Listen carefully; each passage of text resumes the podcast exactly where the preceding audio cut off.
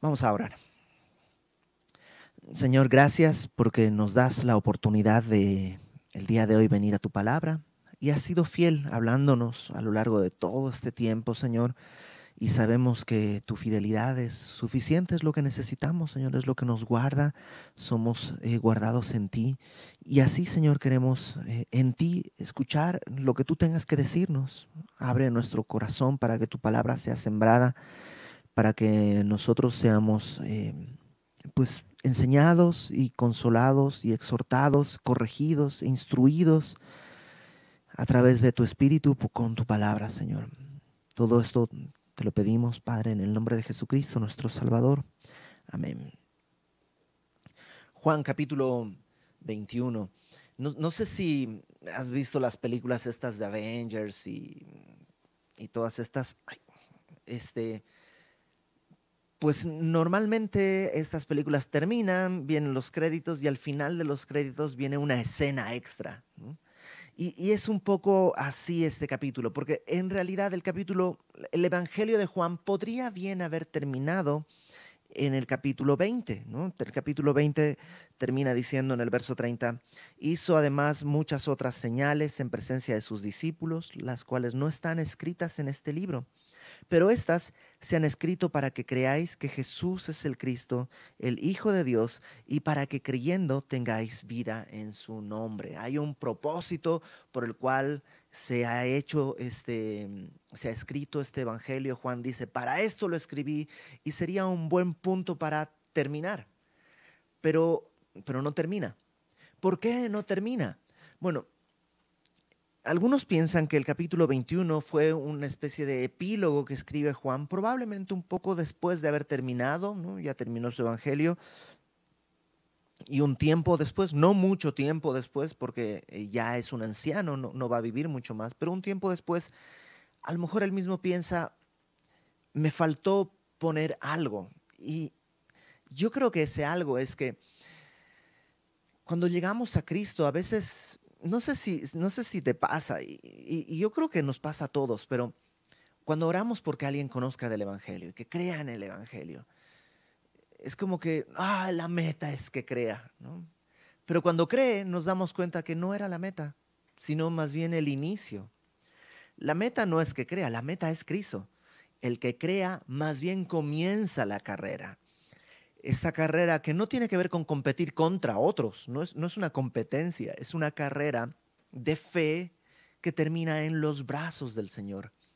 Y sí, Juan habló de la muerte, de la resurrección de Cristo, pero, pero a partir de ahí comienza una nueva etapa, una nueva vida, comienza algo más.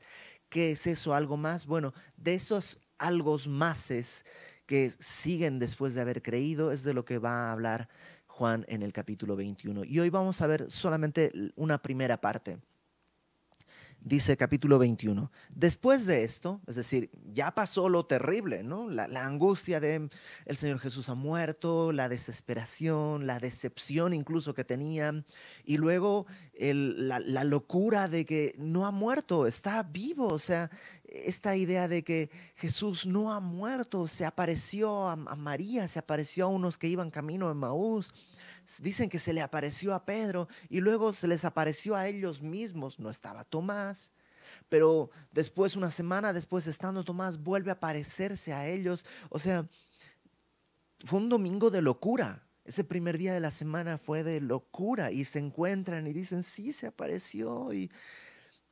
Pero así como apareció, también desapareció. Y después de eso, dice en el capítulo 21, verso 1, Jesús se manifestó otra vez a sus discípulos junto al mar de Tiberias. Y esto es, el mar de Tiberias es el mar de Galilea.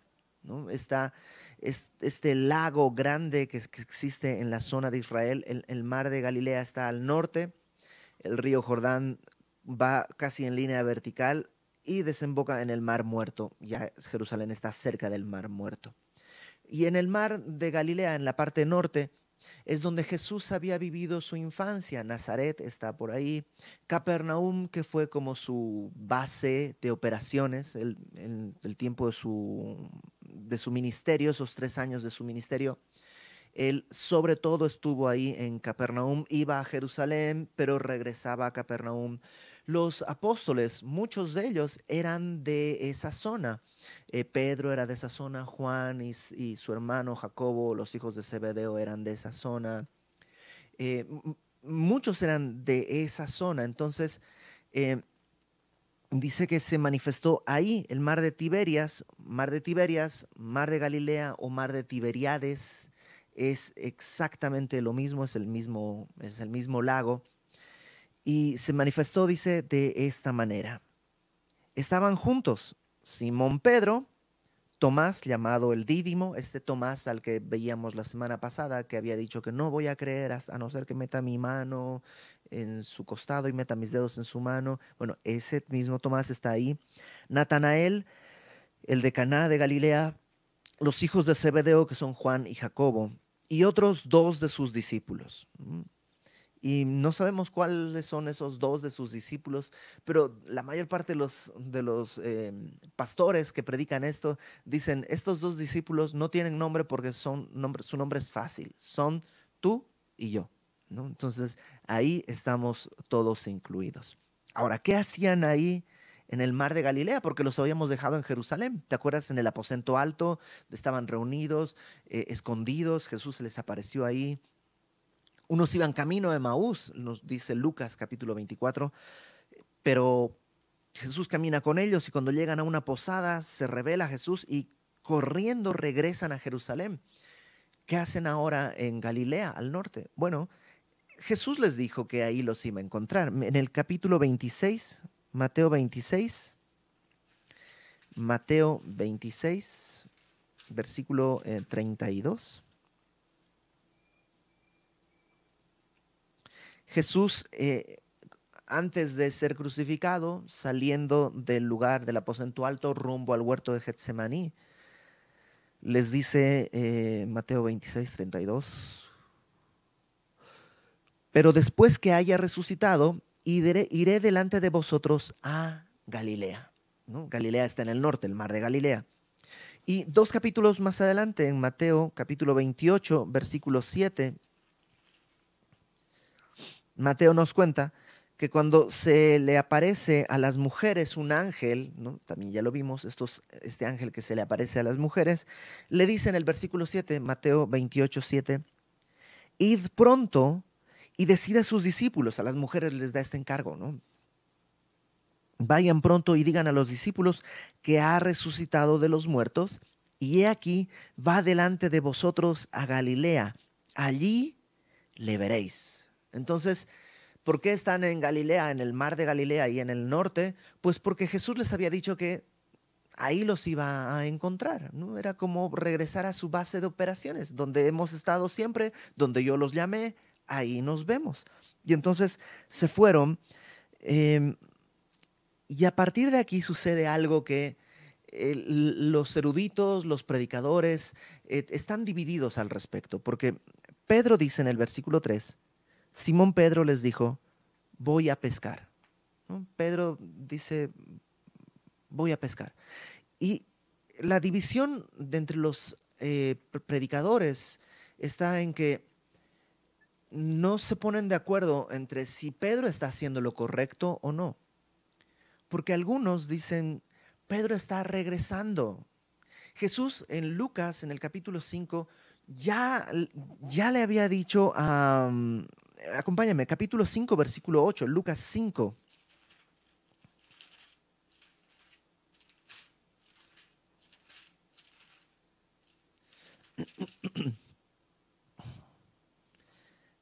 Eh, déjame leerlo desde el versículo 1, porque esta historia nos va a servir un poquito más adelante. Lucas capítulo 5, versículo 1 dice, aconteció, esto es tres años antes, cuando Jesús está comenzando su ministerio público. Aconteció que estando Jesús junto al lago de Genezaret, el mar de Galilea, el lago donde está en el lago de Tiberiades, eh, el gentío se agolpaba sobre él para oír la palabra de Dios. Y vio dos barcas que estaban cerca de la orilla del lago, y los pescadores, habiendo descendido de ellas, lavaban sus redes. Y entrando en una de ellas, de aquellas barcas, la cual era de Simón, uno de estos barcos que era de Simón, unos botecitos, no eran unas embarcaciones muy grandes, tampoco eran unas, unos botecitos tan sencillos, eran un poquito más grandes. Eh, le dijo a Simón, le rogó que la apartase de tierra un poco y sentándose enseñaba desde la barca a la multitud. Cuando terminó de hablar, dijo a Simón, boga mar adentro, o sea, vamos a, vamos a pescar, ¿no? Eh, y echad vuestras redes para pescar. Respondiendo Simón le dijo, Maestro, toda la noche hemos estado trabajando. O sea, cuando Jesús llega a la orilla del mar de Galilea y está enseñando, Pedro está terminando su jornada de trabajo. Él estuvo pescando toda la noche. En aquella época se pescaba de, noche, los peces salen a comer en el momento de pescar. Dice, hemos pescado toda la noche, no hemos encontrado nada. Nada hemos pescado, pero en tu palabra echaré la red. Por alguna razón Pedro dice, pues tú no sé si sabes mucho de pesca, pero eres un rabino judío y con sabiduría, y en tu palabra voy a echar la red. Eh, versículo 6. Y habiéndolo hecho, ya salen bogamar adentro las dos barcas, encerraron gran cantidad de peces y su red se rompía. Entonces hicieron señas a los compañeros que estaban en la otra barca para que viniesen a ayudarles. Y vinieron y llenaron ambas barcas de tal manera que se hundían. Estaba tan lleno que el, el barco estaba a punto de hundirse. Viendo esto, Simón Pedro cayó de rodillas ante Jesús, diciendo, apártate de mí, Señor, porque soy hombre pecador. O sea, al ver esto se da cuenta, esto no es una buena pesca. Esto es un milagro, esto es algo, o sea, no es que ahorita salieron los peces, es que este hombre es alguien distinto y yo soy un pecador. Entonces Pedro en vez de estar feliz por la gran pesca que hubo, le da terror darse cuenta que él es un pecador y Jesús es un hombre muy distinto a cualquier otro. Le dijo, eh, Apártate de mí, Señor, porque soy hombre pecador, porque por la pesca que habían hecho, el temor se había apoderado de él y de todos los que estaban con él, y asimismo de Jacobo y Juan, hijos de Zebedeo, que eran compañeros de Simón. Pero Jesús le dijo a Simón, o sea, después de que Jesús, Pedro le dice, apártate, esa es la respuesta de Jesús. No temas, desde ahora serás pescador de hombres. Y cuando trajeron a tierra las barcas, dejándolo todo, incluida la pesca milagrosa, le siguieron. Entonces muchos piensan, Pedro ya había sido llamado, ya Jesús le dijo, no vas a ser pescador de peces, vas a ser pescador de hombres. Pero ahora Pedro, dicen, pues se está regresando al mundo, se está regresando a lo que a lo que hacía antes de ser llamado. Otros dicen, no, no se está regresando al mundo, es que está esperando a Jesús y mientras espera, está comiendo. O sea, tiene que comer, tiene que vivir y sabe hacer, pues lo que sabe hacer es pescar, entonces regresa a lo que sabe hacer. ¿Cuál de los dos? Porque entonces la cosa es que se juzga a, Pedro a veces bien, está haciendo lo correcto, y otros lo juzgan mal. Eh, qué vergüenza que se regresó. ¿Cuál de las dos posturas es real? Ah, no sé, yo creo que cuando lleguemos al cielo, una de las cosas que todos los predicadores vamos a tener que hacer es ir y hablar con Pedro y pedirle perdón, porque todos hemos actuado como psicólogos de Pedro, ¿no? Y algunos, eh, pues, con buena fortuna, otros con mala fortuna, todos hemos eh, psicologado al pobre Pedro. Y, y pues permíteme psicologarlo yo también, qué es lo que yo creo. Eh, y lo que yo creo en base a, mi experiencia, a lo que a mí me pasa, que tal vez también te pasa a ti. ¿Nunca has pecado contra el Señor?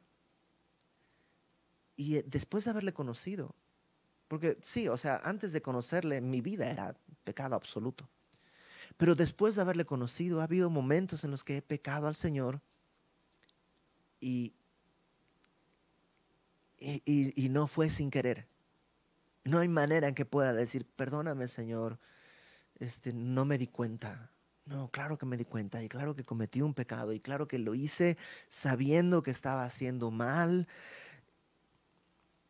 y sin temor de su nombre y, perdón que use la palabra, pero por, por puro tonto, por tonto, por carnal, por, por bruto, lo he hecho.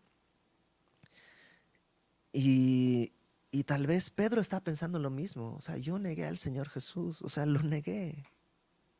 Y no fue porque, o sea, Juan está ahí con, en el patio del sumo sacerdote, y, o, si no es Juan, es algún otro discípulo, está ahí, es el que me ayudó a entrar, y todos dicen que lo conocían, pero a mí me dio miedo. Y negué al Señor Jesús y lo negué tres veces, porque una vez podría haber sido, hoy me agarraron desprevenido, no supe qué decir, pero tres veces y con maldiciones.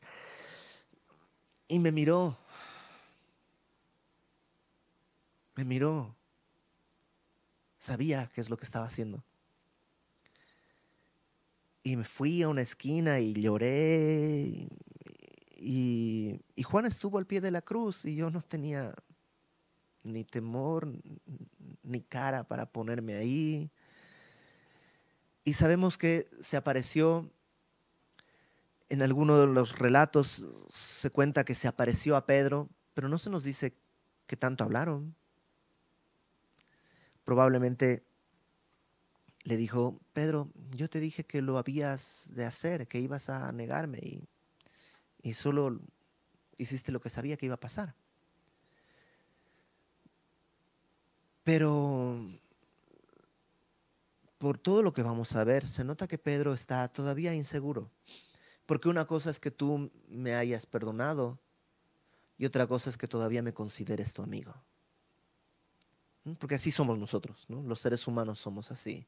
Ok, te perdono, pero ¿sabes qué? Voy a pintar mi raya. Y a lo mejor Jesús es así, piensa Pedro, no sabe. Entonces, en obediencia van al mar, van hacia Galilea, pero están esperando y Jesús no aparece. Y Pedro dice, pues voy a pescar. Tal vez está, tiene hambre y necesita pescar y tal vez tiene temor de que ya ha sido rechazado y pues por orgullo, ¿no? que Jesús vea que no lo necesito, o sea que puedo vivir y puedo sostenerme y puedo mantenerme y tal vez es vergüenza y pues como como cuando tú y yo pecamos, que nos inunda todo tipo de sentimientos y de inseguridades. Y aunque tenemos la Biblia escrita, nunca has pensado, no sé si Dios me puede perdonar esta vez. O sea, han sido tantas y tan seguido y... Y si me perdona, pues tal vez me va a perdonar y tal vez me va a recibir en su reino porque eso es bueno y, o sea, es bueno, pero ¿con qué cara, con qué cara me presento yo delante de él? Y Pedro se va a pescar y lo, malo es que Pedro es líder. Y los otros le dicen, vamos nosotros también contigo. Y fueron y entraron en una barca y aquella noche no pescaron nada. Y aunque él ha pecado y aunque él, pues sí, pecó al negar al Señor Jesús, pecó de soberbia cuando dijo, aunque todos te nieguen, yo no te voy a negar, los demás lo estiman y lo siguen. Entonces ahí están siguiéndolo. Pero no pescaron nada. Ahora, son hombres expertos, saben hacerlo, han vivido de eso, pero no hay resultado el día de hoy. Verso 4. Cuando ya iba amaneciendo, se presentó Jesús en la playa, mas los discípulos no sabían que era Jesús. ¿Por qué? Pues por muchas razones puede ser. Número uno, sí, el cuerpo de Jesús había algo distinto en su cuerpo. ¿no? lo reconocieron las mujeres, no lo reconocieron los que iban camino de Maús. Cuando ellos lo vieron no sabían si era cierto o no, si es un fantasma. O sea, sí, había algo especial en su cuerpo glorificado, en su cuerpo resucitado había algo distinto. No, se nos dice qué, pero había algo, algo distinto. Eh, puede ser un poco que sus ojos estaban velados, puede ser un poco que el cuerpo de Jesús era distinto, o puede ser que está amaneciendo y a lo mejor el sol está detrás de Jesús y no le ven la cara y solamente ven una persona que se para en la orilla, vamos a ver más adelante que están como a unos 100 metros, eh, eh, y pues desde la orilla les dice, eh, hijitos, ¿tenéis algo de comer? O sea, ¿pescaron algo? ¿Sacaron algo? Algo que era normal, ¿no? La gente iba a la orilla al momento en que llegaban los pescados frescos a comprar. Y, ¿pescaron algo? Y ellos responden, no, nada, cero, no hay. Y yo imagino la cara de frustración de Pedro, porque, porque yo me he visto así.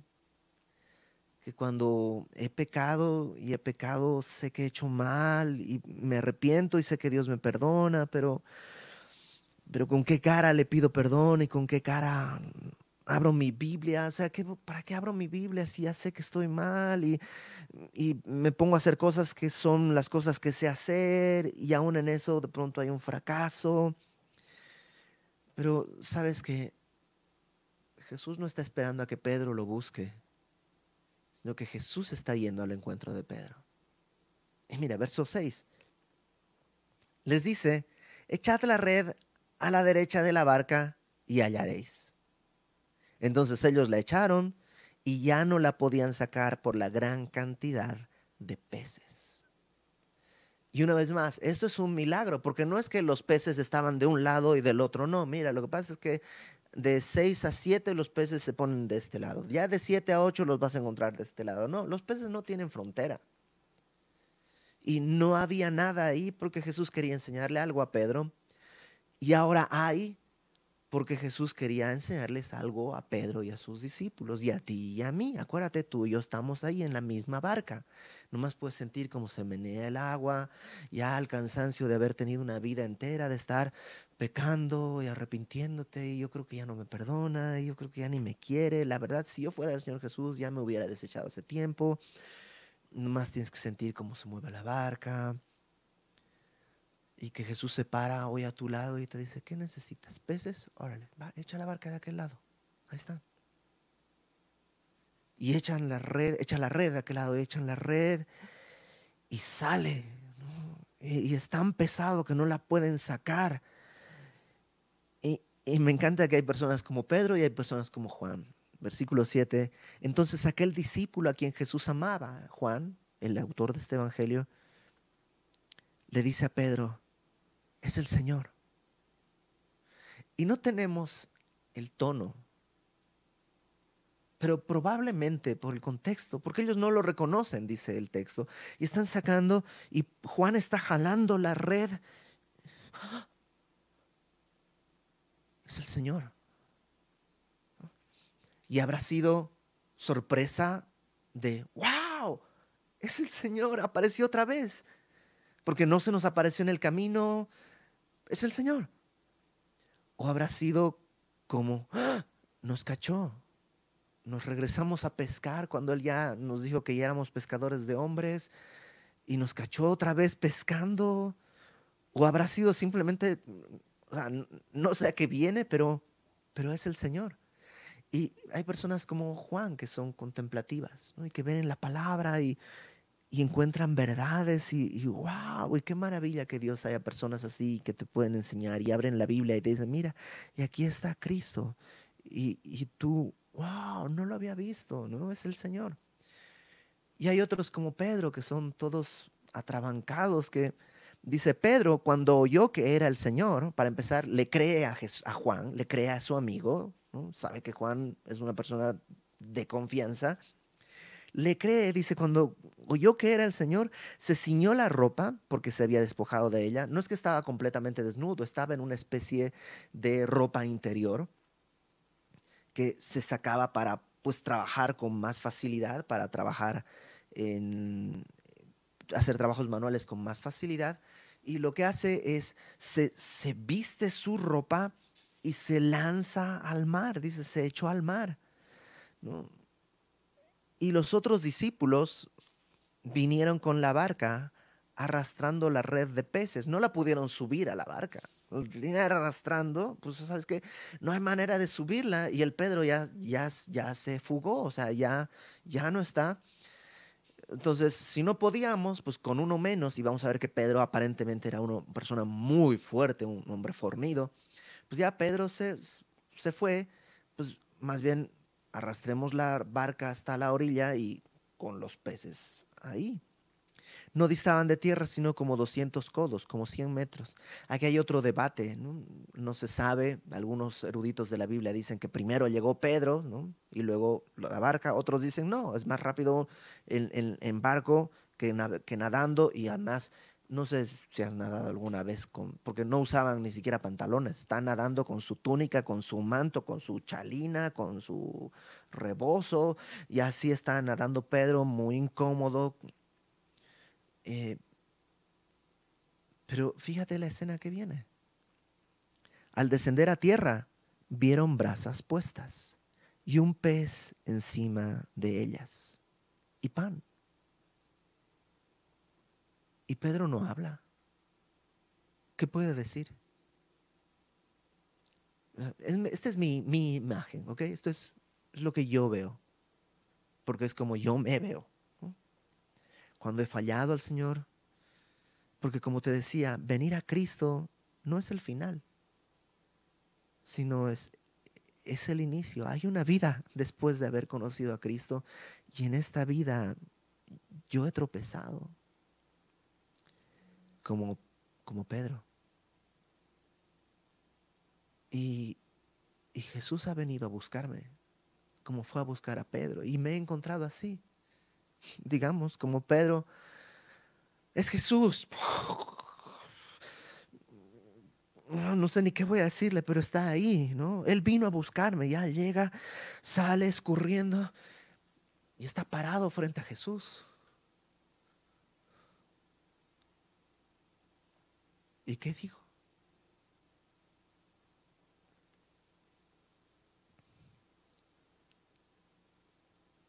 Y hay brasas y hay un pez.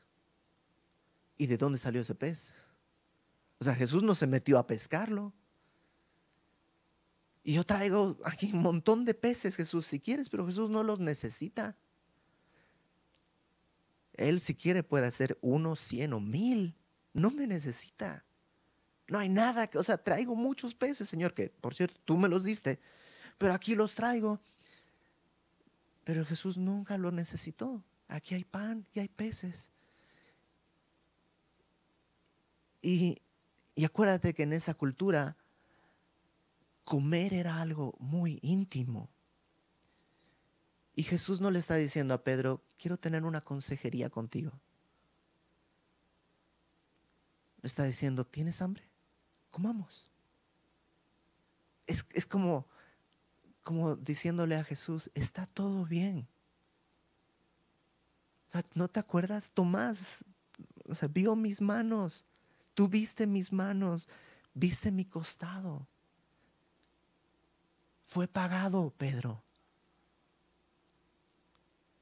Pero a pesar de que está pagado a veces, Satanás logra meter temor en nuestro corazón o nuestra propia carne y sentimos que hay algo que no está bien. Y Jesús dice, ok, ¿qué quieres? ¿Peces? Ahí está. Puedes comer de tus peces. O yo también tengo aquí uno que acabo de crear así. Y lo estoy poniendo en las brasas que yo prendí para que te sientes conmigo.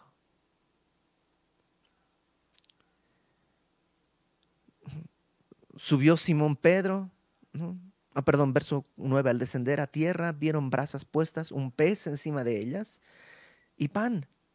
Y Jesús les dijo, traed de los peces que acabáis de pescar. Me encanta porque Jesús dice, pues traigan también, o sea, ya está claro que no, Jesús no los necesita. Y está claro que ellos sin Jesús no pueden. Pero Jesús les dice, bueno, pues se echaron todo un trabajo toda la noche pudiendo haberme esperado y yo hacía los peces aquí, pero pues ya que chambearon, tráiganlo. Porque además chambearon en vano, solo tuvieron sus peces cuando yo les dije. Tráiganlo. Y, Pedro está, está, o sea, fíjate, verso 11. Subió Simón Pedro y sacó la red a tierra llena de grandes peces, 153, y aún siendo tantos, la red no se rompió. Y Juan en su relato dice que Pedro fue por la red. No dice que fueron los demás. O sea, todos bajaron y están viendo a Jesús también. Y cuando Jesús dice, traigan los peces, Pedro sale corriendo, él solito, toda la red que no podían sacarla.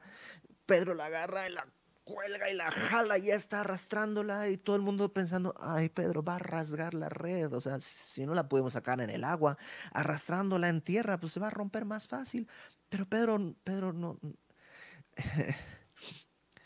a veces mis hijos quieren llamar la atención por, por, por cualquier circunstancia y seguramente lo has visto en tus hijos, hacen cosas muy extrañas, ¿no? Se paran en los sillones, se suben a las sillas, brincan y saltan y les dicen, ¿puedes traer un pedazo de pan? Claro, y saltan y van por el lugar más extraño y, traen pan, mantequilla, mermelada, servilleta y, como que están así, porque, y Pedro lo veo así, ¿no? Pobrecito, o sea, pobrecito en el sentido de que yo he estado ahí, sé lo que se, o sea, yo sé lo que se siente tener temor de que sí me perdonó, pero seguramente ya no es igual. O sea, después de lo que hice, que me perdone, que me, que me deje con vida ya es gracia. Que sé que me ha perdonado, sé, sé que es gracia. Pero yo creo que ya no es igual. Pero como te digo, a veces Jesús se para a mi lado y dice, siéntate, vamos a desayunar. Eh, eh, sí, eh, voy a traer leche o, o, qué. Y, y, no sé. Voy a leer mi Biblia, voy a hacer mis devocionales y, voy a marcar y me voy a comprar una nueva caja de colores y voy a este, una Biblia nueva y, y, lo voy a hacer con, con, eh, con, la luz del sol para que, para que pues, la luz natural que Dios tú haces, ah, no, mejor antes de que salga el sol, sí, mejor antes para que... Y, y Jesús nomás está sentado ahí diciendo, a ver, o sea, no se va a quemar el pez porque yo estoy controlando todo, tengo paciencia. Solo quiero que sepas, Pedro, que quiero comer contigo. Verso 12. Jesús les dijo, venid, comed. Y ninguno de los discípulos se atrevía a preguntarle, ¿tú quién eres? Sabiendo que era el Señor. Porque están así. O sea, ¿quién eres? No en el sentido de que no sabemos qué persona seas, sabemos que eres Jesús, pero, pero, pero ¿quién eres? O sea, ah, hay tanto que conocer de Cristo. Pablo dice, que cuando estamos en Cristo, todo es distinto. Incluso si le conocimos según la carne, ya no le conocemos más. Y hay tanto que conocerle y ah, nunca alguien ha traído una gracia sobre ti tan grande que dices, ¿cómo? O sea, no, no entiendo. No, no, no entiendo. Y hay momentos en nuestra vida en que tenemos que pararnos delante del Señor y decirle, ¿quién eres? O sea, sé que eres Jesús. Mis respuestas teológicas están en su lugar. Jesús, Hijo de Dios, creado, perdón, engendrado, no creado, este, eh, Señor soberano de toda la tierra, eh, el Cordero de Dios que quita el pecado del mundo. O sea, tengo todas las respuestas, pero a la vez, cuando te veo, siento que no o sea, es tan vasta tu existencia, es tan eterna tu existencia, que, y tu amor es tan grande, no lo entiendo quién eres. Ya sabe Pedro quién es Él, pero nos va a tomar una eternidad conocer quién es el Señor. Y cuando hayan pasado todos los siglos y los años se hayan hecho polvo, vamos a seguir pensando, ¿quién eres? ¿Cómo fue que me amaste tanto? Y ahí están los discípulos mirando, diciendo, ¿quién eres? ¿Quién eres? Y como están mirando, Jesús dice, tomó pan, les dio asimismo del pescado. Esta era ya la tercera vez que Jesús se manifestaba a sus discípulos después de haber resucitado de los muertos. Y yo creo que en general esta escena se corre un riesgo, que es un riesgo bonito, pero es un riesgo, y es tomarla como una alegoría. Y, se, toma esta escena como un símbolo, ¿no? Y los, los peces representan que ahora, pues no va a ser un pescador. Antes había pescado, pero la red se rompía. ¿Te acuerdas en, el relato que leímos en Lucas? Se rompía, pero ahora con el evangelismo, según Cristo, ya no se va a romper, ya no va a pasar eso, ya, y como que se trata de hallar un simbolismo en todos eh, los elementos, pero creo que al, al tomar ese simbolismo, lo que hacemos es destrozamos la escena en su esencia, que no es un símbolo, sino un hecho. Es un hecho que sucedió hace dos mil años y que me sucedió a mí innumerable cantidad de veces. Le decía ayer a mi esposa, yo me acuerdo que, ah, o sea, qué patán era, ¿no? Cuando mi mamá me, pues me regañaba o me castigaba con algo, teníamos alguna discusión, yo fui un hijo terrible, eh, respondón, irrespetuoso, eh, manipulador. Y, cuando mi mamá me regañaba y me decía algo, eh, pues yo ah, echaba en llanto y iba y me encerraba en mi cuarto, me tiraba a la cama y lloraba con un dolor y una angustia. Yo, yo pensé que engañaba a mi mamá y que le hacía creer cuánto me había lastimado. Ahora creo que mi mamá me amaba tanto como para ella humillarse y venir y hablar conmigo y decirme, hijito, ya tranquilo, ven, perdóname si te hablé mal. Y me ponía en sus piernas y me, me, acariciaba y, restauraba mi relación con ella humillándose ante mí, Y, yo me sentía el triunfador, ¿no?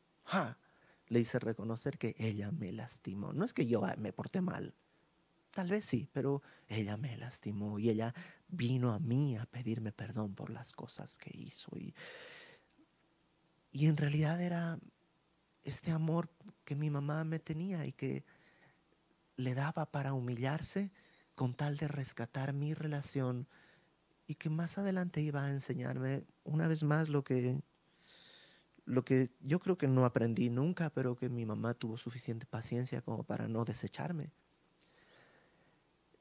Y, y veo ese ejemplo de mi mamá como un eco chiquitito de lo que Dios hace conmigo y contigo.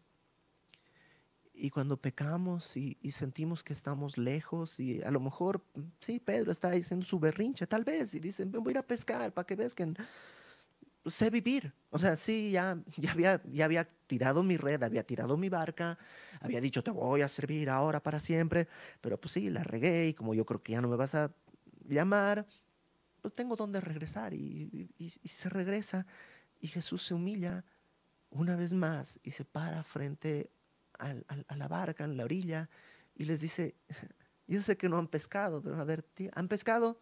No. ¿Cómo, ¿Cómo habrán contestado? ¿Pescaron algo, hijitos? No. Toda la noche no pescado nada.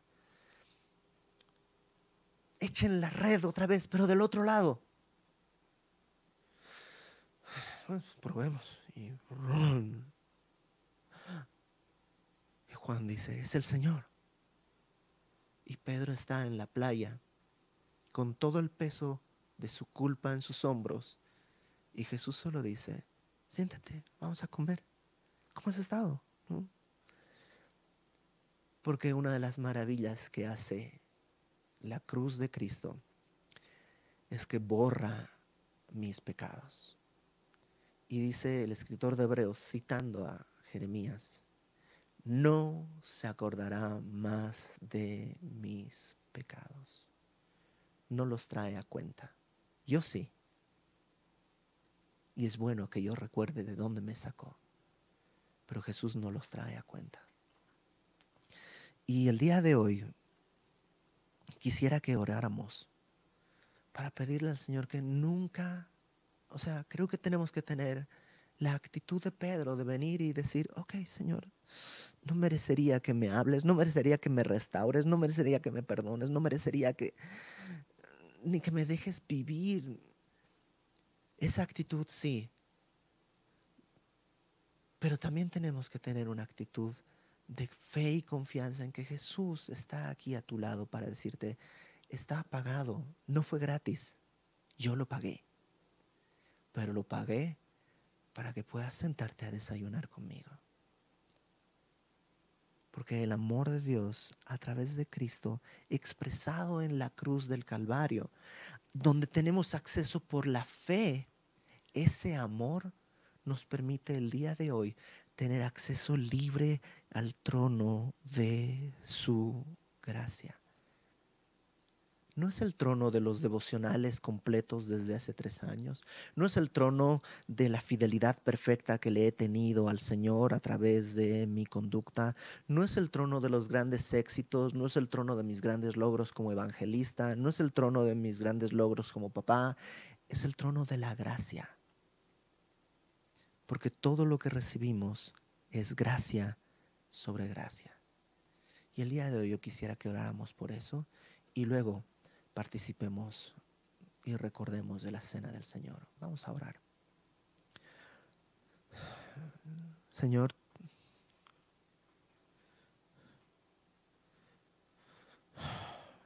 ¿cómo comenzar, Señor? Si yo estoy allá frente al mar de Galilea, parado en la playa,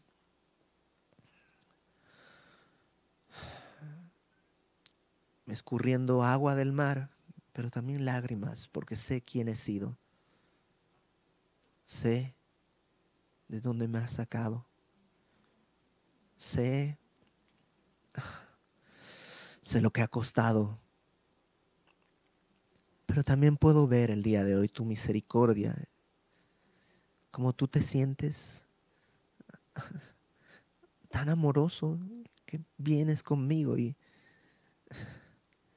y dices, quiero comer, quiero tener esta intimidad, quiero que sepas que he pagado. Y el día de hoy quiero también entender que tú has pagado por mis pecados y que esa certeza me permita caminar en una nueva vida, porque no quiero regresar. No quiero volver a tropezar, aunque sé que voy a tropezar de muchas maneras Quiero glorificarte, Señor. La misericordia que extiendes una vez más delante de mis pasos, la quiero valorar. Quiero recibir una vez más tu perdón, tu misericordia, y quiero que eso me, me transforme, Señor. Yo sé que no hay nada que pueda poner delante. ¿Qué puedo poner, Señor? Todo lo que me has dado, hasta el poder decirte perdón Perdóname, es un acto que tú has hecho en mí. El arrepentimiento es un don que tú me has dado. Tú te has revelado a mí, si no yo no te reconocería. ¿Qué puedo poner, Señor, aquí?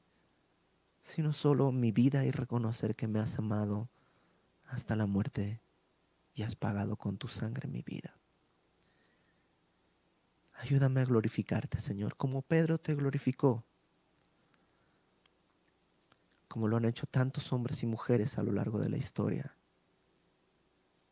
como lo he visto en hombres y mujeres que dan testimonio fiel de tu poder y de tu amor ante mis ojos. Quiero glorificarte, Señor. Transforma mi vida. Te lo ruego, Padre, en el nombre de Jesucristo, nuestro Salvador. Amén. Quiero decirte algo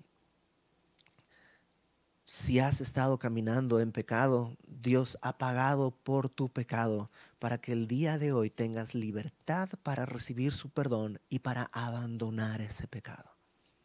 La gracia de Dios no es una licencia para permanecer en pecado, pero es una fuerza suficiente como para soltarlo, Yo sé que algunos son esclavos de ciertos pecados. El día de hoy entiende bien esto. Su cruz, su sangre en la cruz ha perdonado, ha pagado el precio de tu pecado para que ya no sigas siendo esclavo. Suelta. recibe la mano que se está extendiendo hacia ti, una mano perforada que tiene lo que necesites, sobre todo amor y misericordia. Y eso es lo que queremos el día de hoy recordar.